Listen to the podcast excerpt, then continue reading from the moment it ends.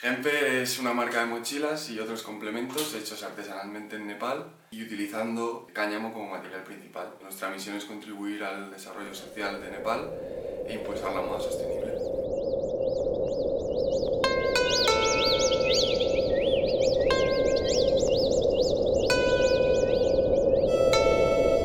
A raíz de un viaje al país, a Nepal, en el que bueno, estamos involucrados allí con una ONG, y buscábamos una manera de seguir con ese compromiso a largo plazo.